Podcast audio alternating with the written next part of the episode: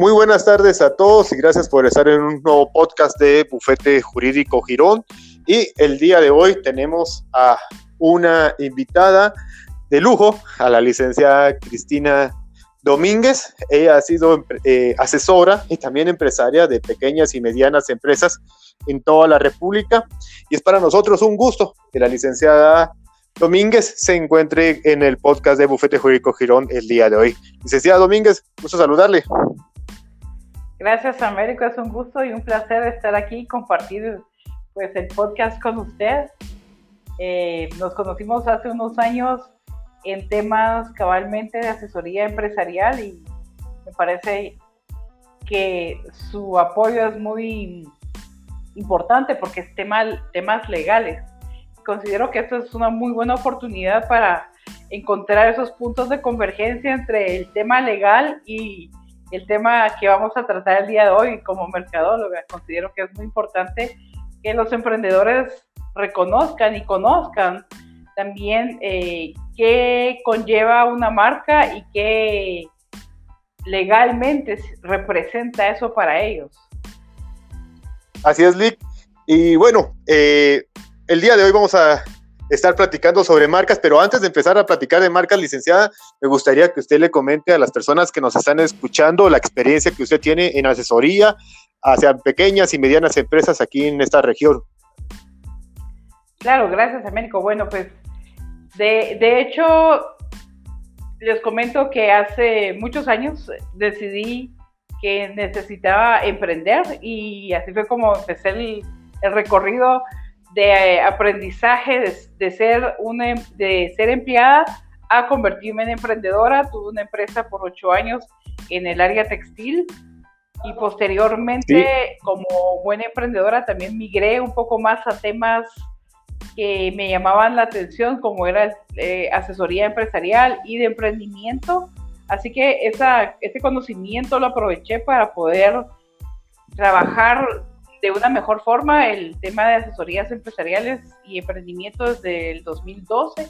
Trabajo estos temas, soy catedrática universitaria también de, curso de desarrollo de emprendedores y esto me llevó, una cosa me llevó a la otra, a trabajar en, en distintas ONGs en temas de empresarialidad, de desarrollo económico y finalmente pues trabajé eh, para Cámara de Comercio de Guatemala varios años en el asesorías puntuales para el crecimiento estratégico de pequeñas y medianas empresas en la región. Eh, y esto me, me, dio la oportunidad también de crear proyectos de internacionalización, como fue uno que se llevó a cabo en Filadelfia, donde incluso empresas de Quetzaltenango y de, y de la región occidente del país participaron y tuvieron ese intercambio empresarial que fue de gran apoyo para ellos y de gran crecimiento también de conocimiento que lograron pues en un transcurso de una semana muy intensa regresar y adaptar y adoptar algunos conocimientos también a, sus empresas y cuando hablo de adaptar también es de adaptar eh, pues en ese momento era tema de tecnología hoy en día pues ya la tecnología está y nos tenemos que adaptar a ella, pero en ese momento todavía algunas empresas estábamos eh, un poquito, diríamos que comenzando nuestra transición, ¿verdad? Sí, sí, sí, y precisamente de esa transición es la que vamos a estar platicando el día de hoy, porque hacer negocios hoy no es lo mismo que hacer negocios hace 50, 75 o hacer hace dos, tres meses y vamos a estar platicando sobre todo lo que deben de saber los emprendedores y empresarios. Súper licenciada, y mire, eh, el tema que estamos, vamos a abarcar el día de hoy para todos los que nos están escuchando es el de la identidad empresarial y cómo protegerla. Ustedes como mercadólogos, ¿qué es lo que entienden como identidad empresarial, licenciada? Bueno, yo considero eh, identidad empresarial, me voy a ir un poquito más a, a, la marca, porque realmente eso es como se crea la identidad empresarial, eh, la importancia de la marca y muchas veces como emprendedores no consideramos que debemos de invertir. O si no es que no consideremos que debemos de invertir, pues tal vez creemos que no tenemos presupuesto para, para crear esta identidad de marca y lo dejamos por un lado. pero realmente la marca es ese símbolo que nos va a distinguir y a diferenciar y es lo que va a generar que seamos únicos en nuestros productos, nuestros servicios, que cuando la gente identifique esta marca pueda saber, ah, esta marca es prestigio, esta marca es seguridad, esta marca es buena calidad, esta marca es eh, entrega rápido, esta marca es entrega a tiempo, esta marca, etcétera, etcétera. Todos esos beneficios que genera el tener ese nombre, esa identidad que le permita a las personas reconocer y diferenciar unos de otros. Cuando usted habla de marca licenciada, ¿a qué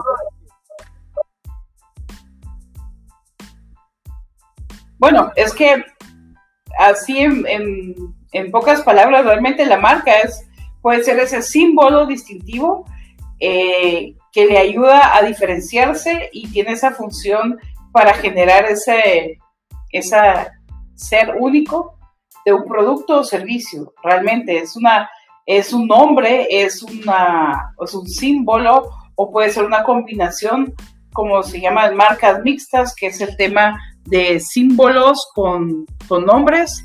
No voy a mencionar aquí algunos, pero seguramente cuando vamos en la carretera podemos ver algunos restaurantes que tienen un símbolo y un nombre, eh, o podemos ver marcas de ropa que tienen un símbolo o, un animalito y el nombre, por ejemplo, eh, o un chequecito y el nombre. A eso me refiero, o sea, esas marcas que puede ser que uno solo ve la palabra y ya identifica qué es, o puede ver incluso una letra, la primera letra, por ejemplo, alguna bebida eh, carbonatada, solo con ver una C, así como con un estilo diferente, ya saben que pues estamos hablando de alguna bebida carbonatada oscura.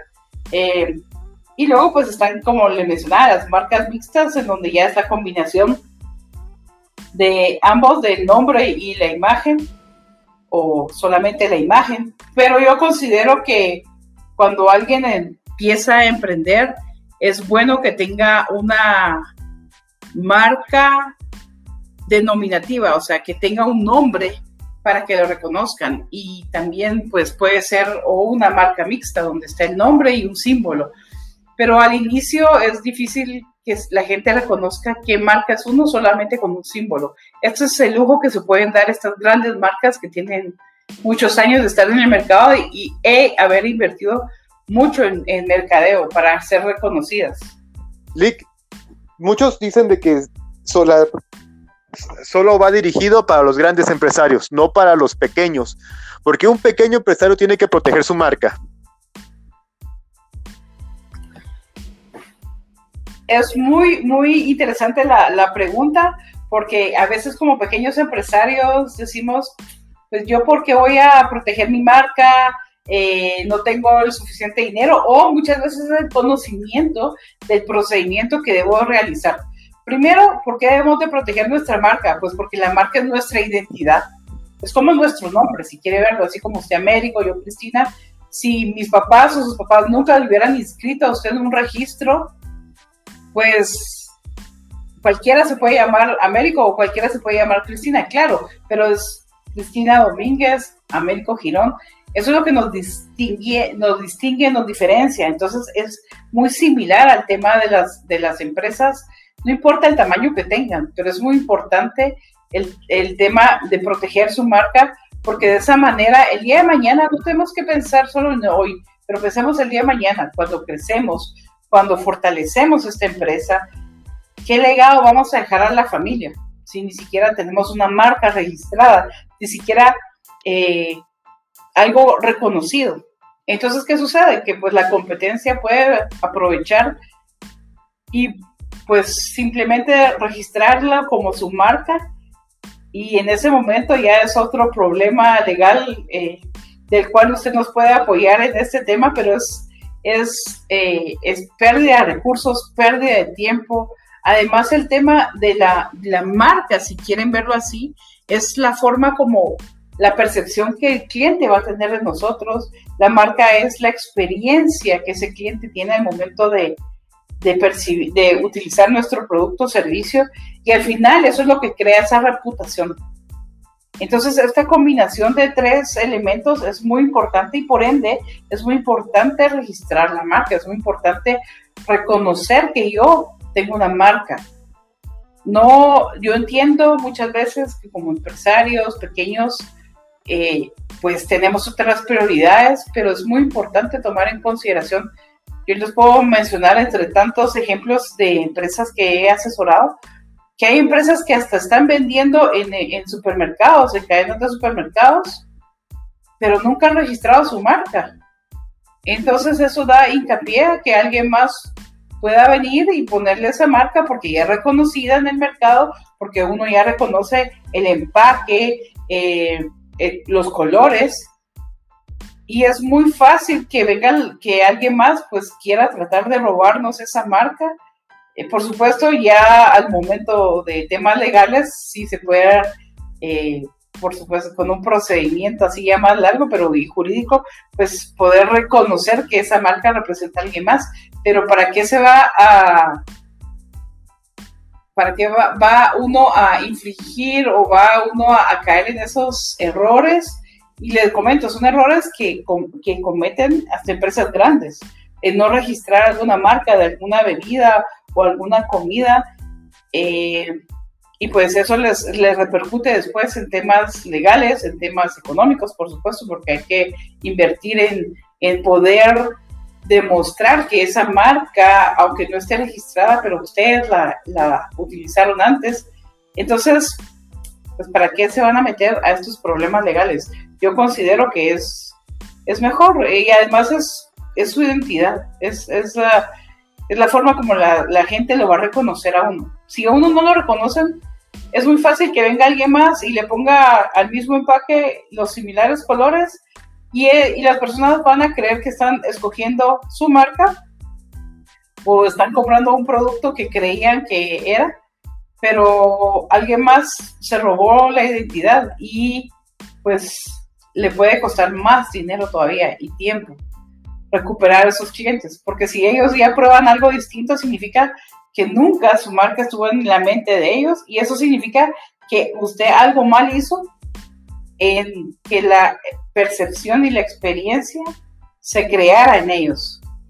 Otro error que también he visto que cometen mucho los empresarios y emprendedores chapines o también de la región de América Latina es de que confunden inscribir la empresa eh, ante el registro mercantil y creen de que el nombre de la empresa ante el registro mercantil les da protección ante el registro de propiedad intelectual. No sé si le ha pasado algún caso así o ha escuchado comentarios al respecto. claro, claro, yo, sabe, una cosa, es, eh, yo creo que todos los temas legales y temas de, de trámites como que nos da miedo, o digo nos da miedo porque en algún momento a mí también me dio así como, ay, tener que hacer estos registros, tener que hacer este papeleo, pero es muy importante y a veces el, empresario, el emprendedor está en el día a día de ejecutar, de generar ingresos, de generar ventas, de buscar nuevos mercados, nuevos productos, desarrollo de nuevos productos, etcétera, que se olvida o descuida esta parte. Y no es lo mismo y por eso considero que es mejor ir con un abogado, así como pues con bufete Girón.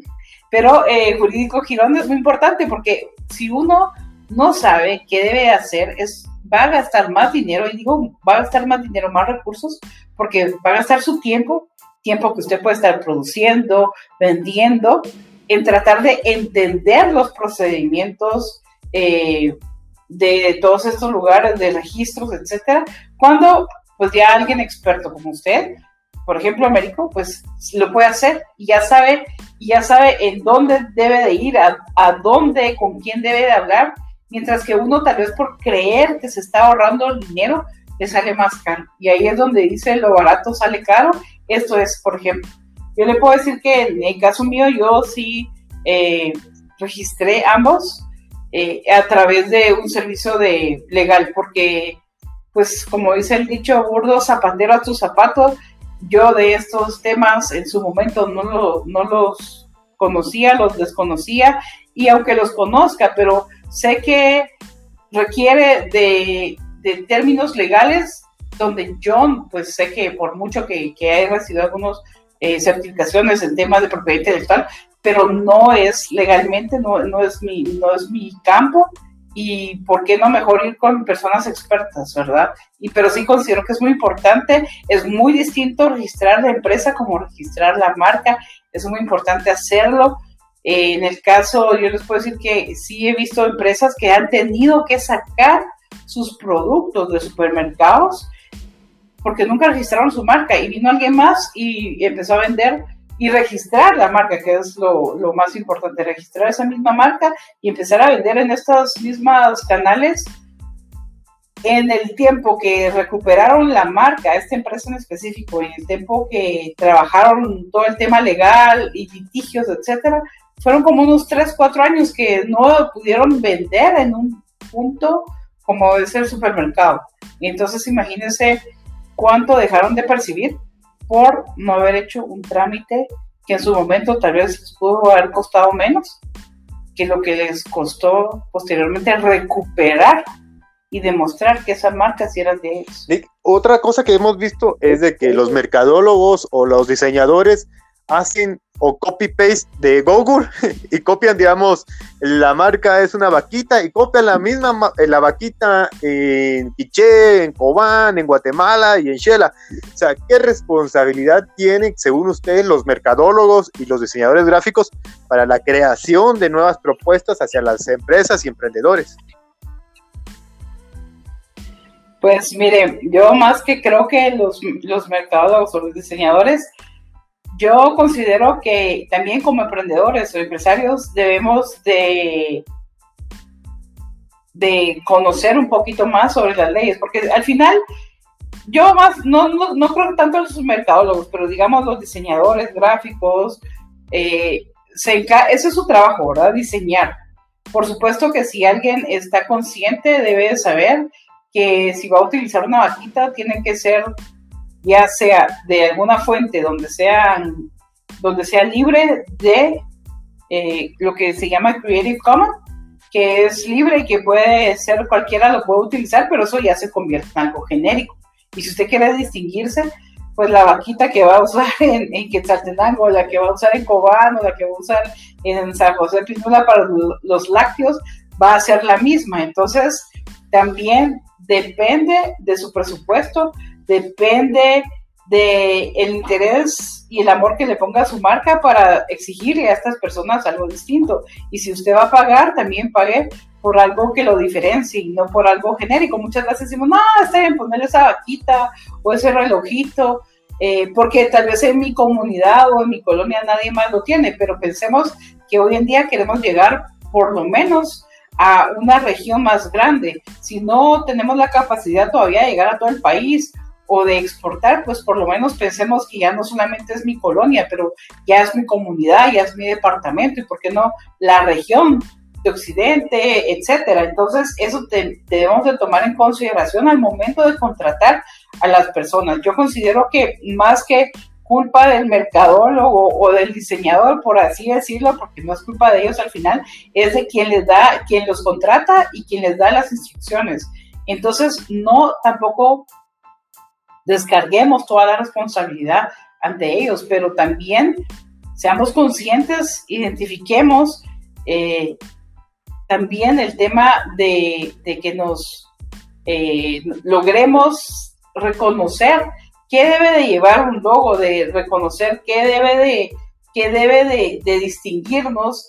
También yo sugiero que al momento de contratar a una persona profesional, exigirles porque por supuesto, pues es más fácil eh, poner la misma vaquita para 10 clientes que personalizarla. Entonces yo considero que también debemos de saber, pero reconocer la ley es un poco también de, poder eh, pues exigir con base a, la, a nuestro conocimiento. Entonces yo sí, sí recomiendo muchísimo que también los empresarios, los emprendedores, también se se informen un poquito más qué conlleva y si pueden participar en capacitaciones que existen en distintas instituciones, pues es bueno, porque al final, de al cabo, es su marca, es su logo, pero lo que lo va a distinguir es que se lo hagan personalizado, es ese momento en el que usted va a exigir, pero va a exigir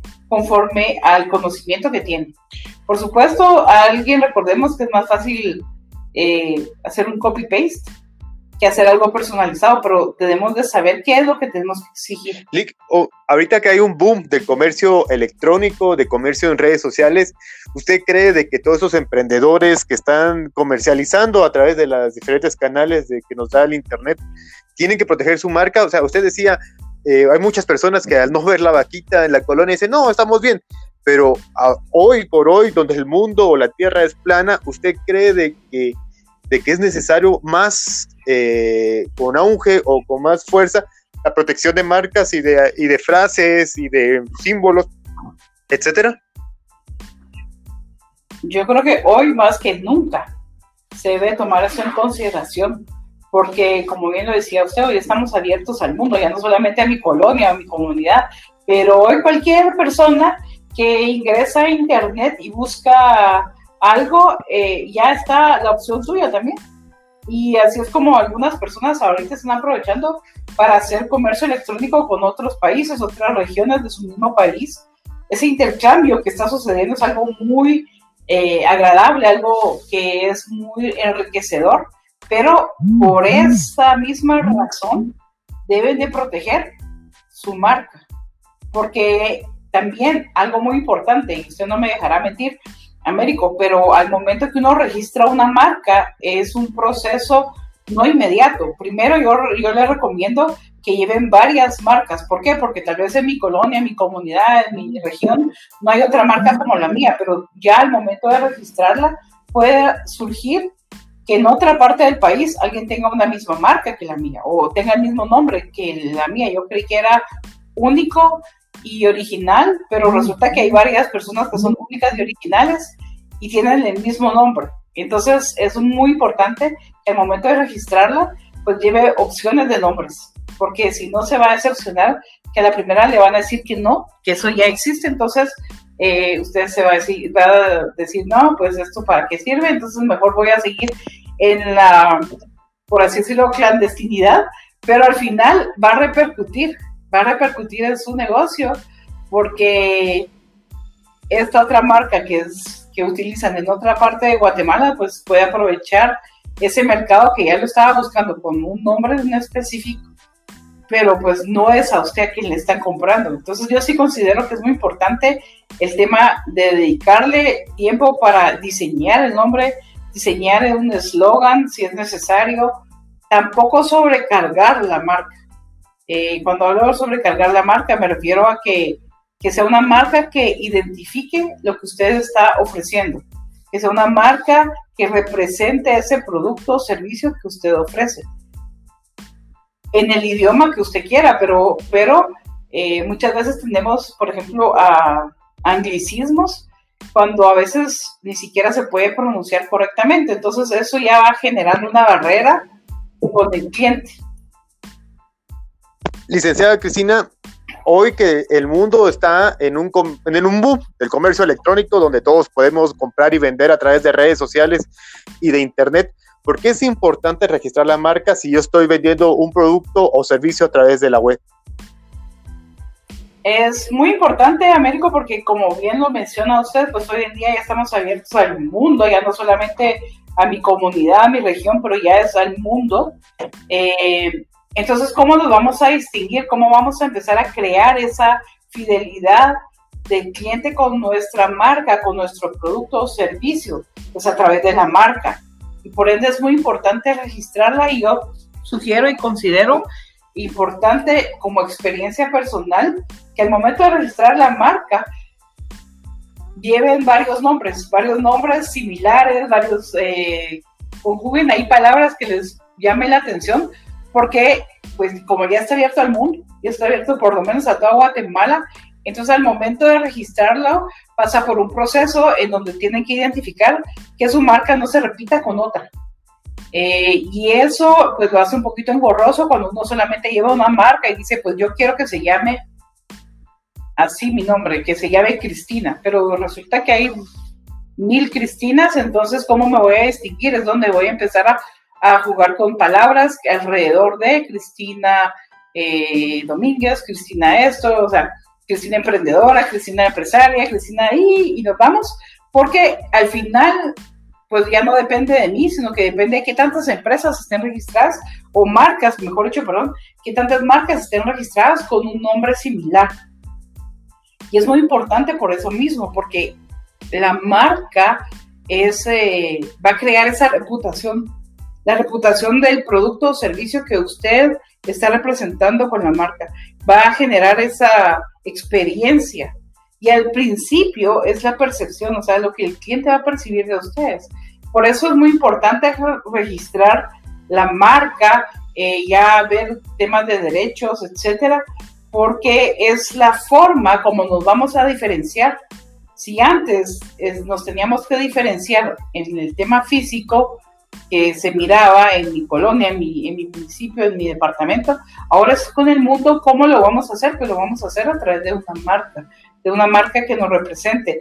Y muy importante, tenemos que identificar a qué mercado queremos ir, quién es nuestro grupo objetivo porque con base a eso tenemos que diseñar la marca. Por ejemplo, si yo voy a jóvenes, a personas eh, o, a, por ejemplo, mujeres, amas de casa o a hombres que tengan cierto perfil, tiene que mi marca representar eh, y, e identificarse, que estos clientes se identifiquen con mi marca. Entonces, tengo que también tomar eso en consideración.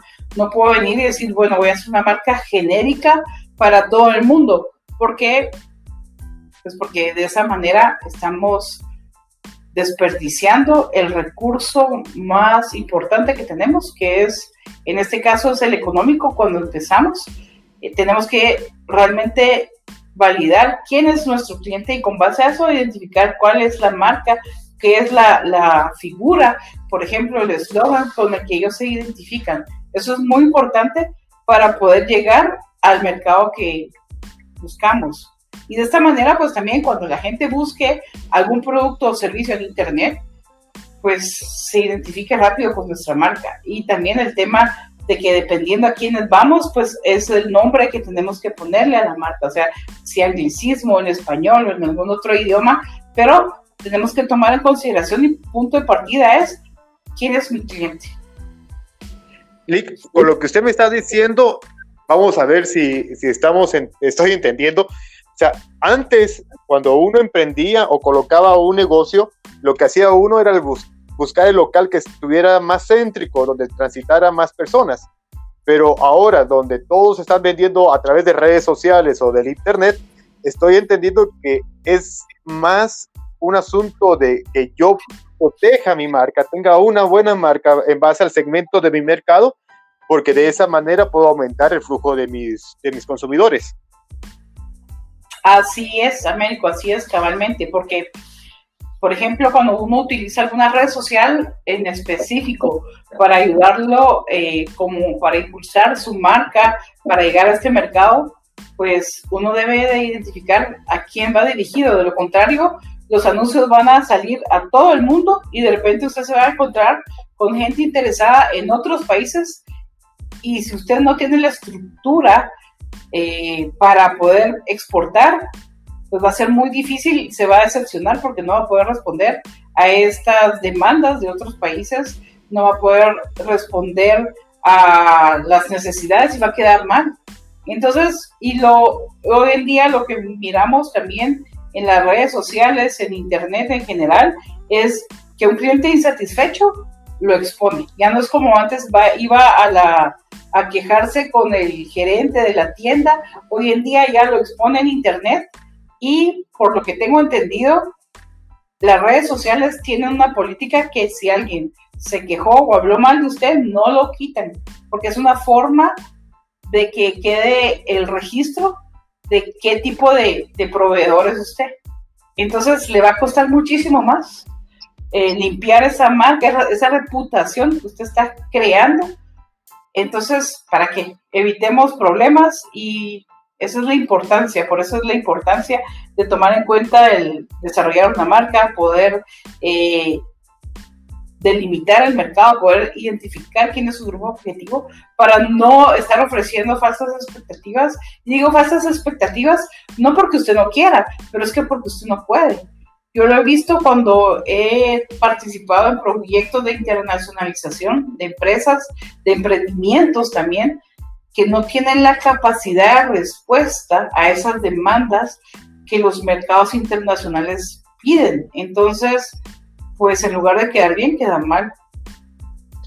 y, y usted menciona algo clave, no sé si ha escuchado el caso de las cocinas virtuales, que son restaurantes que no tienen sillas ni mesas, eh, sino es únicamente el servicio a domicilio. Y muchas de esas cocinas virtuales eh, en la mañana tienen un nombre y en la tarde tienen otro nombre y en la noche tienen otro nombre. Por ejemplo, hay muchos casos donde la cocina virtual eh, en la mañana ofrece desayunos, chapines, en la tarde ofrece comida mexicana y en la noche ofrece hamburguesas. Y cada una de las horas se publicita a través de los medios digitales con diferente marca. A pesar de que están en un mismo lugar físico, ellos tienen tres marcas diferentes porque van a tres segmentos diferentes porque argumentan de que por cada hora va cambiando el mercado y ellos se tienen que adaptar al mercado usted, o sea, yo, este caso es un caso internacional. No sé si usted ha escuchado algún caso así en Ciudad de Guatemala, por lo menos en Quetzaltenango yo lo he escuchado y creo que es algo que, que muy bien pueden aprovechar las personas que están haciendo cocinas virtuales, es decir, solo servicios a domicilio. No sé si usted ha escuchado algún caso similar. Eh, no, la verdad es que no y es un muy buen punto el que usted menciona ahorita. Si quiere verlo en el tema de Cabal. bueno, solo que cocino un poco, aunque me encanta cocinar, pero es más como por hobby. Pero en el tema es que es otra forma para llegar a distintos eh, clientes, a distintos consumidores. Y en el caso de cocina se presta porque usted tiene los ingredientes principales que es la, los alimentos. Entonces ya es la forma como usted y, y, la sazón que usted le quiera dar. Pero si usted, por ejemplo, vende, no sé, computadoras o, algo que es que ya es como más difícil de poder eh, adaptar a otros mercados, entonces sí es, sí es más difícil. Pero mire, hoy en día el tema de alimentos es algo que está generando un gran boom porque pues nuestra sociedad es mucho de consumo, el mayor eh, pues los mayores negocios que existen en Guatemala no son exactamente eh, de transformación a nivel industria grande, pero es el nivel de consumo de alimentos, de bebidas, es lo que en lo que más gastamos los guatemaltecos. Entonces, pues, ¿por qué no aprovechar este momento realmente? Eh, me parece algo muy interesante y realmente, ¿por qué no eh, inclusive identificar esos nichos de mercado que están hoy en día eh, surgiendo a raíz de la pandemia, el tema de alimentos más eh, sanos, el tema de ciertos tipos de dietas que se están poniendo de moda, etcétera. Entonces es de aprovechar. Y si igual tiene la, la infraestructura, tiene la materia prima, pues es de adaptarse y me parece una excelente idea, la verdad. Pero me parece, y, y sabe que es lo mejor, que no tiene que gastar en esa infraestructura de, por ejemplo, un restaurante. ¿Cuánto cuesta montar un restaurante?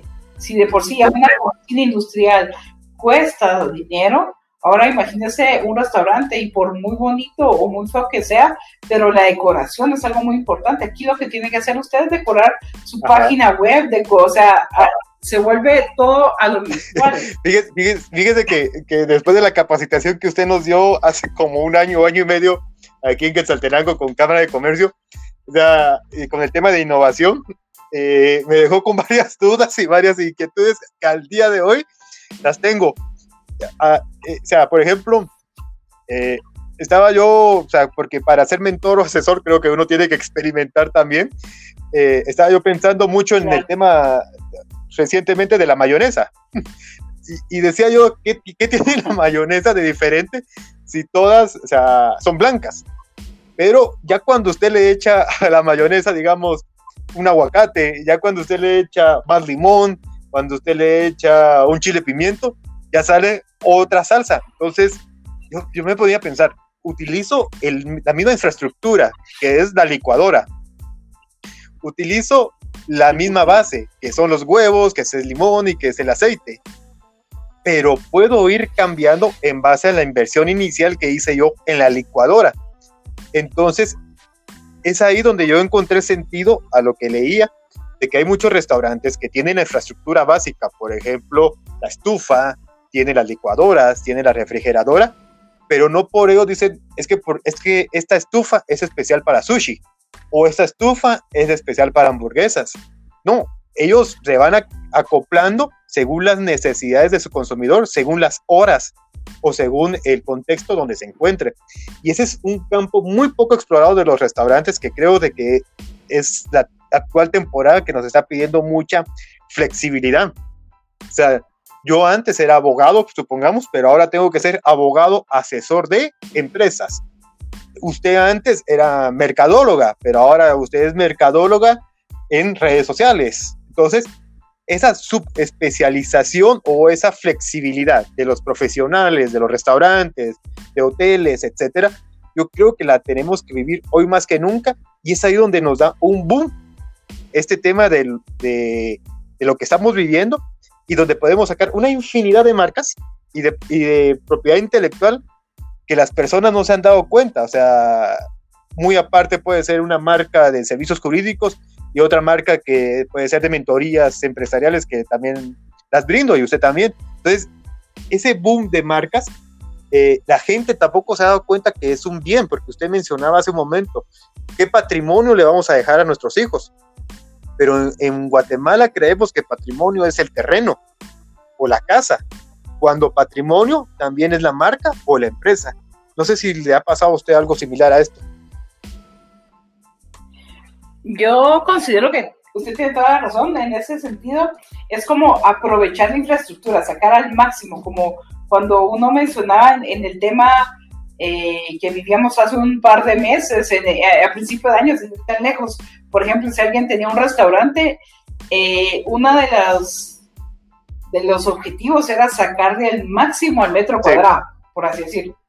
Entonces, ahorita es cómo le saca el máximo, pero de otra forma, ¿verdad? Porque pues ya no es que la gente va a llegar ahí, pero cómo usted va a innovar, cómo usted va a generar distintas, eh, distintas recetas, distintos platillos, etcétera. Y considero que es muy importante eh, si usted ya es reconocido por su sazón, porque usted, por ejemplo, regresando al caso de la mayonesa, usted hace una mayonesa muy buena, sabe el, punto, porque hacer una mayonesa, pues pareciera fácil, pero no cualquiera la puede hacer. Yo nunca he podido hacer una mayonesa, me encanta. ya le vamos a dar también leche de almendras. Cabal. Entonces el tema es que si usted ya sabe cómo hacerlo, es solamente qué, qué más puede generar, qué más puede crear, qué más puede diferenciar, identificar qué, qué sabores son los que están alrededor, que a la gente le gusta, qué tendencias hay ahorita, eh, identificar el problema que las personas tienen. Y realmente eh, el tema de alimentación, por ejemplo, eh, aunque sí consumimos mucho alimentación en Guatemala, pues pero no toda la gente que vende comida logra tener éxito. Y entonces es que si usted ya sabe cómo hacer un buen sazón, pues cómo aprovecharse de ese conocimiento, cómo aprovecharse de esa infraestructura para explotarla al máximo. Y yo considero que eso es algo muy importante porque ya no es como el metro cuadrado, pero es cómo puedo yo sacarle provecho a la infraestructura que tengo, a la licuadora, al, a la estufa, etcétera, también considerando la capacidad de producción que tengo. Eh, también, ¿por qué no alquilarlo?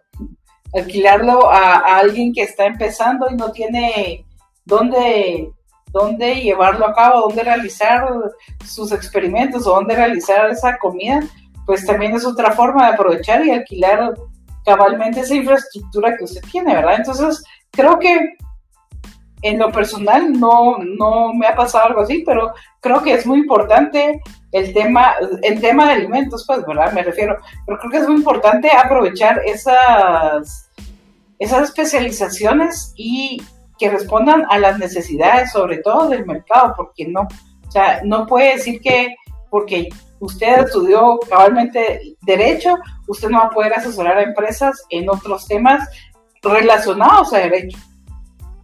¿Cómo optimizar cada metro cuadrado o cómo optimizar cada aspecto que nosotros hacemos? O sea, y eso forma parte de la innovación que creo de que en esta época la, tenemos que, hacer.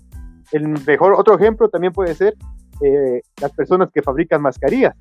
Estas personas eh, tenían la máquina, tenían el personal, tenían el tiempo, tenían el material y se colocaron como fabricantes de mascarillas. Entonces es ahí donde el tema innovación o el tema de, optimizar recursos tienen que relucir más sobre esta época, sobre todo en esta época de crisis. Así es, yo considero que es muy importante también identificar, bueno, en la cadena de valor de, de mi empresa, de mi producto, servicio, por así decirlo, ¿qué otras oportunidades existen? Tal vez antes el tema de producir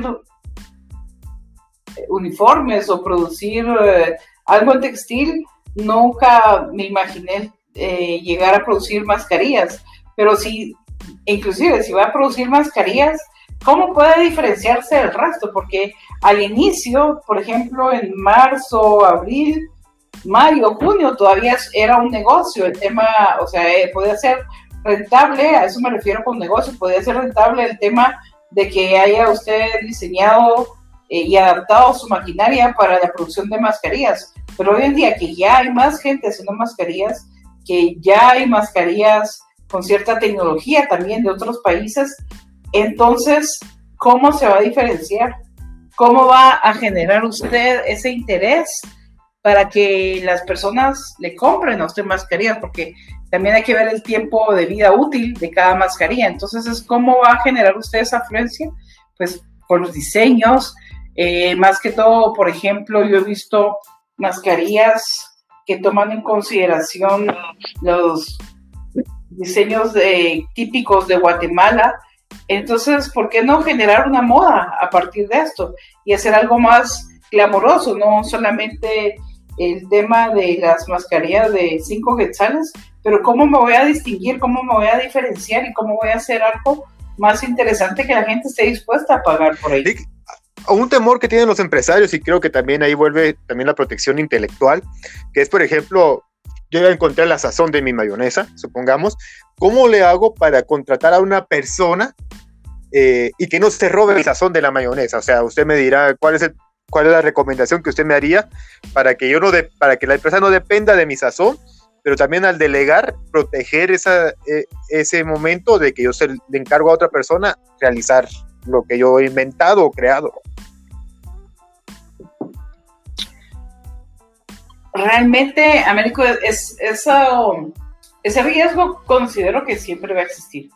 Pero lo que sucede es que como emprendedores, como empresarios pequeños, micros, tendemos a, a no delegar, a que esto lo hago yo porque no quiero que me roben la idea, eh, o esto lo hago yo porque no quiero, como yo, nadie más puede tratar a los clientes, etcétera. Pero lo que, lo que estamos haciendo en ese momento es recargarnos de trabajo, recargarnos de responsabilidades y es cuando vamos al tema de cómo utilizar mejor mis recursos, de cómo sacarle mejor provecho a ese metro cuadrado, por así decirlo, si estamos nosotros todo el tiempo produciendo. Entonces, vamos a llegar a un punto en el que en la misma producción se, se conoce que también cuando uno satura el, pues, eh, los equipos, etcétera, en lugar de que le produzcan más, va a ser más deficiente. Va a empezar a declinar esa, esa producción. Y esta analogía la hago porque igual es con el tema de que si usted no le enseña a alguien más, tal vez no le va a enseñar todos sus secretos, pues. Y además, seamos sinceros, si usted, por ejemplo, tiene el tema de servicio al cliente y es muy bueno, usted podrá enseñarle a otra persona, a otro colaborador de su empresa, cómo trabajar, cómo tratar al cliente. Pero realmente esa, por así decirlo, esa sazón, solo uno la tiene y la otra persona podrá desarrollar eh, la, la, receta, por así decirlo, del punto 1 hasta el punto 10, pero esa sazón cada quien la tiene y eso es lo que el cliente al final lo va a apreciar. Yo le puedo mencionar que en la empresa anterior que yo tenía, eh, tenía mis clientes y hubo un momento pues que por enfermedad yo no pude eh, atenderlos y cuando llegaba mi socia le decían, no, yo espero que venga Cristina.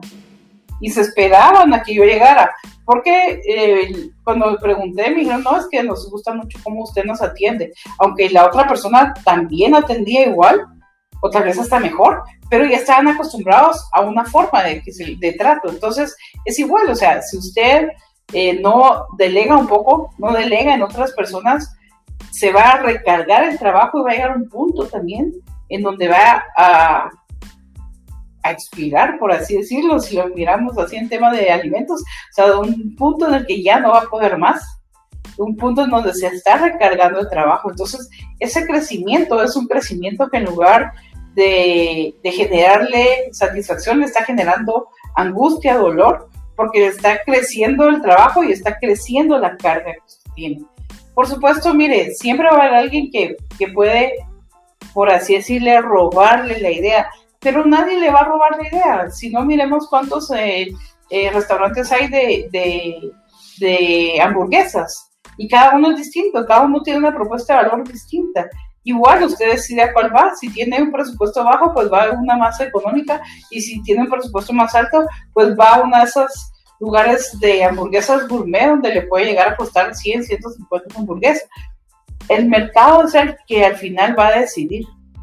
Pero mientras decide, ¿por qué se va a saturar usted de trabajo? Si puede delegar, tal vez delegue por fases, no sé, eso ya es otro tema, pero no delegue todo el, el proceso, pero delegue ciertas fases del proceso, para que de esa manera usted descarga e identifique también qué fases del proceso es donde pueden ayudarlo otros y cuál es donde usted debe darle el toque final, que eso sí no cualquiera lo puede hacer. Entonces, usted debe de identificar también las fortalezas de su personal y las debilidades, al igual que las suyas, las fortalezas suyas y las debilidades, para saber en qué momento usted puede también delegar y qué delegar. Super League, bueno, yo le dije al principio de la invitación que platicáramos media hora, pero entonces eh, le agradezco mucho por haber aceptado la invitación. No sé si tenga algunas palabras finales, Lick, para compartir con las personas que nos están escuchando. Bueno, eh, antes que nada, gracias, Américo. Sí, sé que nos pasamos un poquito, pero, pero es, es muy el, tema es muy candente y a mí me encanta el compartir conocimientos, compartir experiencias y si eso va a ayudar a otros a no cometer esos errores que tal vez en el pasado yo cometí u otros que di ejemplos aquí, pues qué más enriquecedor que esto. Yo considero que como empresario, como emprendedora, eh, no debemos de tomar el tema de marca como un segundo plano debemos de pensar que al final esa marca es la que nos va a construir esa percepción con el cliente, es lo que va a generar esa experiencia que al final nos crea la reputación. La reputación es, es lo más importante en el mercado, es como, si lo quieren ver, es como su nombre, pero su nombre como comercial en el mercado, que les va a diferenciar de uno o de otro. Porque cuando vamos bueno, hoy en día ya tal vez no vamos al supermercado, pero hacemos compras en línea porque escogemos una marca versus la otra. Pues porque representa muchas cosas alrededor de. Entonces pensemos que cuando vamos a crear nuestra marca, cuando vamos a, a, a, pues a crear nuestro emprendimiento, es muy importante el, también el de que nos logremos asesorar correctamente. Muchas veces tal vez no tenemos o creemos que no tenemos los recursos económicos necesarios y dejamos de consultar con especialistas, con tema, en temas legales, en temas de mercadeo, y al final repercute en que no estamos vendiendo lo suficiente o que simplemente pues alguien más eh, identificó que mi marca que no estaba registrada era reconocida en el mercado y esta persona sí lo pudo registrar, entonces pues decidió robársela. Y eso nos va a costar más dinero todavía recuperarla eh, y demostrar que era nuestra antes que esa otra, que la otra empresa. Entonces, como emprendedores, como empresarios, les digo de verdad, no escatimemos en estos temas legales porque a la larga nos va a costar más.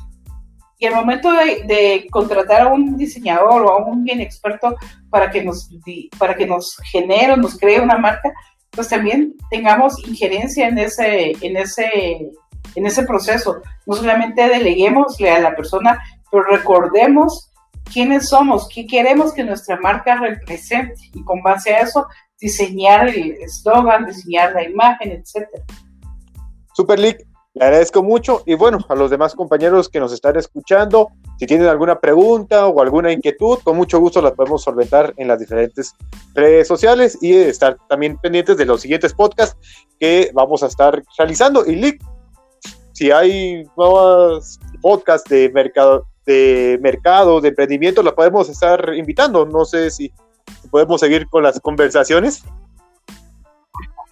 Claro que sí, Américo, con mucho gusto, es un placer para mí. Ok, gracias. Y bueno, que tengan buen día o resto del día cada uno de ustedes. Que tengan un resto del día agradable.